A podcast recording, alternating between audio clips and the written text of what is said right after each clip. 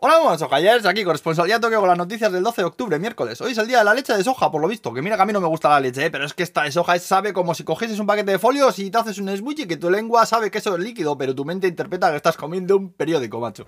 En fin, vamos al bollicao. Ya tenemos las fronteras abiertas desde ayer y ya están viniendo los primeros turistas. Bueno, viendo que el yen está prácticamente a las puertas del infierno, es de esperar que esto se llene de gallines en breve. Por cierto, existe un movimiento por internet que tiene el objetivo de que se designe el día de ayer, que es cuando se abrieron las fronteras, como el día del gallín y que se celebre todos los años. Ojalá. Bueno, el Ayuntamiento de, Tokio que dice que desde ayer se aceptan solicitudes de unión de parejas del mismo sexo. No es matrimonio como tal, pero efectos legales como si lo fuese, ¿eh? De momento solo en Tokio, pero ojalá que esto sea posible algún día en cualquier parte del país. Es una muy buena noticia, pero también te digo que igual llegamos un poco tarde en esto de reconocer que cualquier persona se pueda casar o juntar con quien le salga de sus hidalgos, cojones u ovarios, ¿no? A mí me parece absurdo que nadie siquiera piense en que tenga algo que decir en lo que haga o deje de hacer nadie con su vida, joder.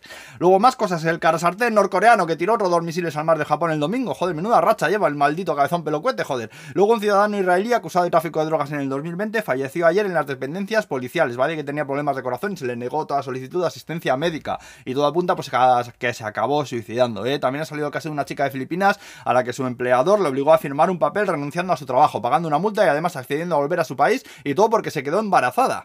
Andan en juicios e investigaciones las dos movidas estas. No sé yo, pero yo tengo la impresión de que si me detuviese la policía aquí por cualquier historia, tendría muchas papeletas de que me empurasen así sin motivo. Joder, no respeto, hostia puta, no he respetado tanto las señales de tráfico en mi vida, eh, por si acaso, eh, que no, a veces se me olvida, pero soy un gallín como la copa de un pino. Ahora hay que tener cuidado. Bueno, los sinvergüenzas de Mr. Donus, que han anunciado que para el mes que viene vuelven a sacar Donus del gusarapo cabrón amarillo ese da chispazos, eh, y otros Pokémon de las pelotas, el tal Jigglypuff. ¡Ay tú, Jigglypuff! Joder, María, gracias si no fuera porque me sé los nombres de todos los piojos de memoria, eh, por culpa de mi hijo, los piojos estos, eh, que absurda en mi vida, coño.